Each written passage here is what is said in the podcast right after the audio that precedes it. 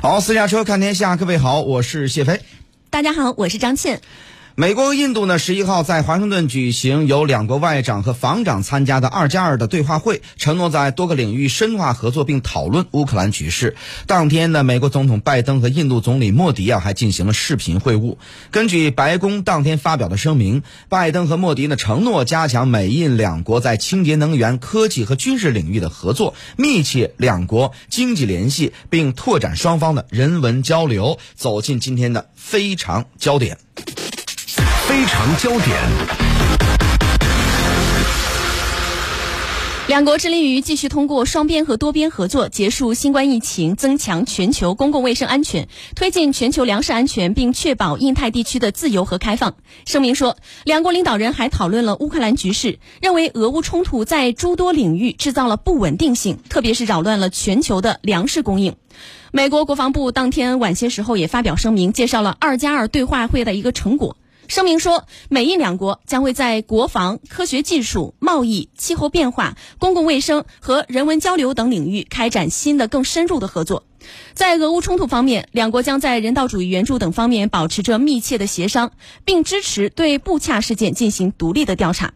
声明还说，美印两国致力于加强在太空和网络空间领域的合作，并且呢，已经建立了相关合作和对话机制。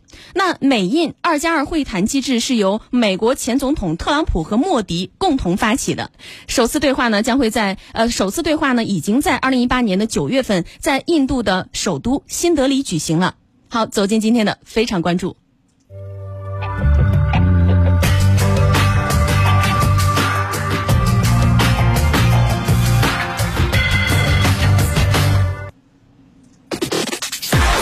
评论。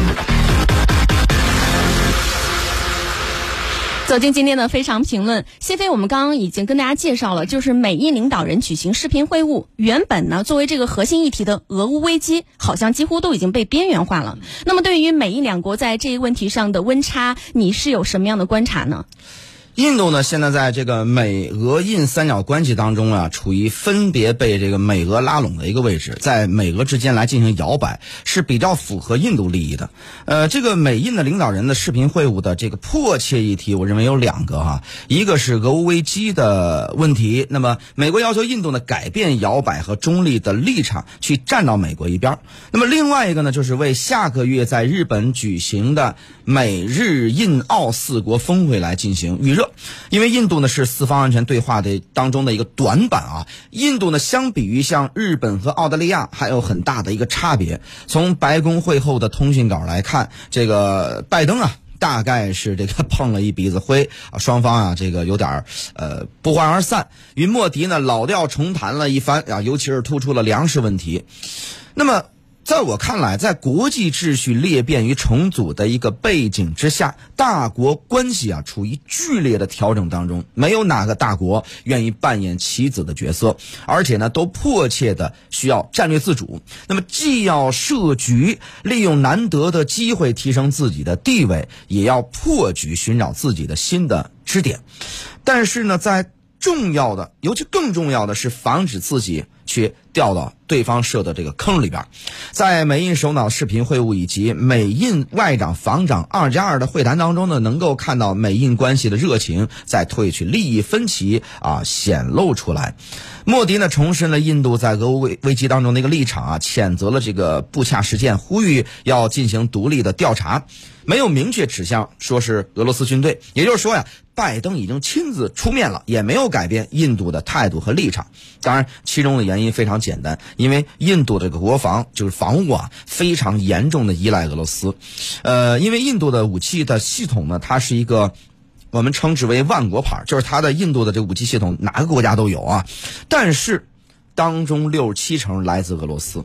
所以呢，当中是具有核心地位。美国是呼吁印度要在这印太战略当中更为积极主动。那么，什么时候印度的武器装备主要来自美国，可能美印安全关系就会发生变化。那么，即便美国愿意向印度啊出口武器，印度呢要将这个俄制的武器换成美式的武器，那么需要多大成本呢？除此之外，这次俄乌冲突从武器到战略战术来说，是俄罗斯和北约，尤其是美国之间的这种较量和博弈。而现在呢，印度面临的现实是手里的俄制武器怎么跟美国进行合作啊？印度很难将两种不同的这个逻辑啊融合起来啊，肯定是处于非常拧巴的状态。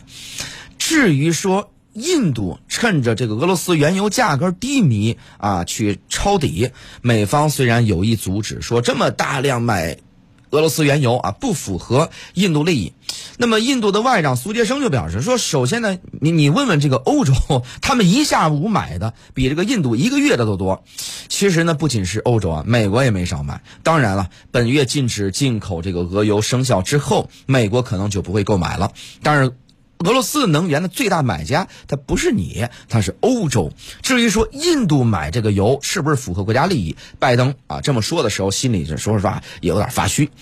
为了降低美国的通胀，拜登呢啊不也是大量释放石油战略储备吗？要求产油国增加产能吗？所以。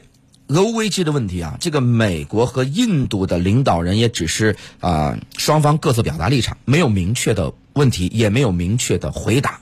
最后呢，还是回到这个印太上来。对于美国来说，俄乌危机给了美国重整北约和西方阵营的机会，将北约与印太战略对接，是美国在去年就努力做的事情。这当然是美国的理想状态。啊，这个北约现在最大挑战是什么呢？俄乌危机啊，而印太本身就是生造出来的概念。美国意图将印太变成美国主导的军事、技术、产业的联盟，但是呢，印度这个人口大国，它现在人口已经世界第一了，它的主要任务还是发展经济啊，融入到地区的经济发展潮流当中。那么，他想发展经济。他要跟哪儿去这个关系搞好呢？当然是域内国家，而不是域外国家了。与美国不同调，也在清理当中。俄乌危机也让各国看到地缘政治危机造成的冲击到底会有多大。那么在短时间内会毁掉几十年来积累的。发展成果。嗯，好，感谢谢飞的点评和分析。当然，我们也看到这次呢，美国总统拜登十一号的时候与印度总理莫迪举行视频会晤的时候，他说了一句话，也是引发了国外主流媒体的一个关注。他说什么话呢？他说：“我期待五月二十四号左右与你在日本相见。”那对此呢，有很多的国外媒体也是相继呃。进行了一些报道，比如说日本的共同社、日本共同社呢等很多家的媒体呢，他们在十二号的时候也报道称，拜登呢计划在五月的下旬访问日本，参加第二次的美日印澳四方的安全对话领导人面对面峰会。那这个机制的首次面对面峰会呢，是在二零二一年的九月二十四号在华盛顿举行。现在呢，时隔仅仅是半年多，但是呢，目前因为俄乌冲突是正日趋的激烈，那美国呢就忙着开第二次的这样一个会议了。外交学院的教授李海东十二号就告诉记者说，美国这么快就筹备召开第二次的这个四方安全对话线下会议，是要推动亚太国家配合美国对俄罗斯的制裁。这也就说明了乌克兰危机并没有妨碍美国对于亚太地区的关注，美国的战略焦点。依然是亚太。我们再来看看日本的朝日新闻十二号报道称，如果成型的话呢，这将是拜登去年一月上任之后首次出访亚洲。那报道称，当前呢，美日两国政府呢正在加紧的安排拜登访日行程，以及尽快的召开四方安全对话领导人的会议。但是呢，因为澳大利亚呢即将在五月二十一号举行大选，所以说选举结果呢可能会影响这个会议的日程。我们再来看一下俄罗斯的《独立报》在十二号报道说，以印度不会从俄罗斯船上换到美国船上为题报道称，他说美国的目的啊是要说服印度放弃中立立场，并且支持西方。但是呢，你从印度官员和专家的表态来看，印度是不会改变它目前的政策的。那么从能源方面来看，印度表示呢不应于呃这个俄印之间的合法交易政治化。而且呢，印度观察家呢，研究基金会的专家叫做乌尼克里希南也表示了，他说，印度政府呢暂时不会考虑选择从俄罗斯船上转到美国的船上。那么，在西方公司从俄撤离的这样一个背景之下呢，印度的中小企业将会在俄罗斯设立分支的机构，供应什么呢？供应它的药品、家具、卫浴设备，以及加强对他们的农业领域的合作。而俄东方学家叫做谢尔盖·卢涅夫，他就表示了，美国人长期以来一直希望与印度密切合作，但是印度呢不会接受作为小伙伴的角色。